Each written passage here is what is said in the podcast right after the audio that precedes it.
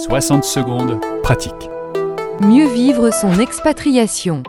Florence depuis Marseille se pose la question. L'expatriation, paradis ou enfer?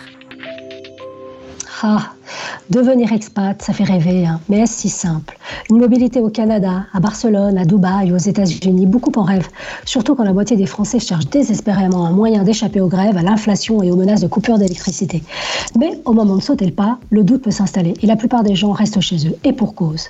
Sur l'échelle du stress, le déménagement est l'événement le plus stressant après la mort. Alors t'imagines un déménagement international oui, mais c'est connu, les expats ont des avantages qui relativisent les tensions, un statut social, social privilégié, des avantages en nature comme une maison, une aide ménagère, des billets d'avion en business class et de meilleures perspectives de carrière. C'est vrai, je ne vais pas te mentir, surtout si c'est l'employeur qui couvre les frais. Sauf que le paradis, même à Los Angeles, a parfois un goût d'enfer. Mais personne n'en parle par honte ou par pudeur. Si l'expatriation est une expérience riche et épanouissante à bien des égards, c'est également une source de stress pour de nombreux expats, car cela demande une grande capacité d'adaptation. Voici quelques-uns des facteurs de stress les plus fréquents quand on vit à l'étranger. Le choc culturel et la perte des repères, le mal du pays, l'éloignement des amis et de la famille, les démarches d'installation assez fastidieuses, l'isolement social, la perte d'emploi pour le conjoint qui suit. Les répercussions du stress lié à la vie à l'étranger sur l'équilibre familial et sur la santé physique et psychique sont nombreuses troubles du sommeil, irritabilité, fatigue nerveuse, douleurs musculaires et les réjouissances ne s'arrêtent pas là. Il y a aussi le burn-out, la dépression et l'alcoolisme. Alors, j'aime autant dire que ça calme les velléités des explorateurs du dimanche. Hein. Comment savoir si tu es armé pour devenir expat et ne pas faire de ton paradis un enfer? C'est très simple, il suffit d'observer tes comportements.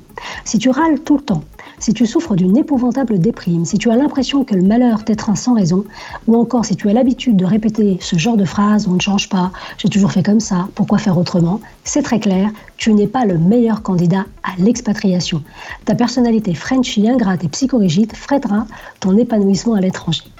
Dans ce cas, pas de panique, tu peux toujours rester vivre en France à condition que tu sois prêt et heureux à être heureux dans ton propre pays, que tu sois capable de te réjouir de ce que tu as déjà.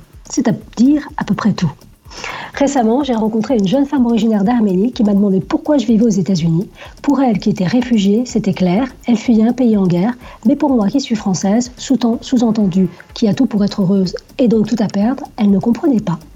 Finalement, après réflexion, comme le dit l'écrivain et aventurier Sylvain Tesson, la France est peut-être bien un paradis peuplé de gens qui se croient en enfer. 60 secondes pratique avec Fatima Medjoubi de joutavie.com.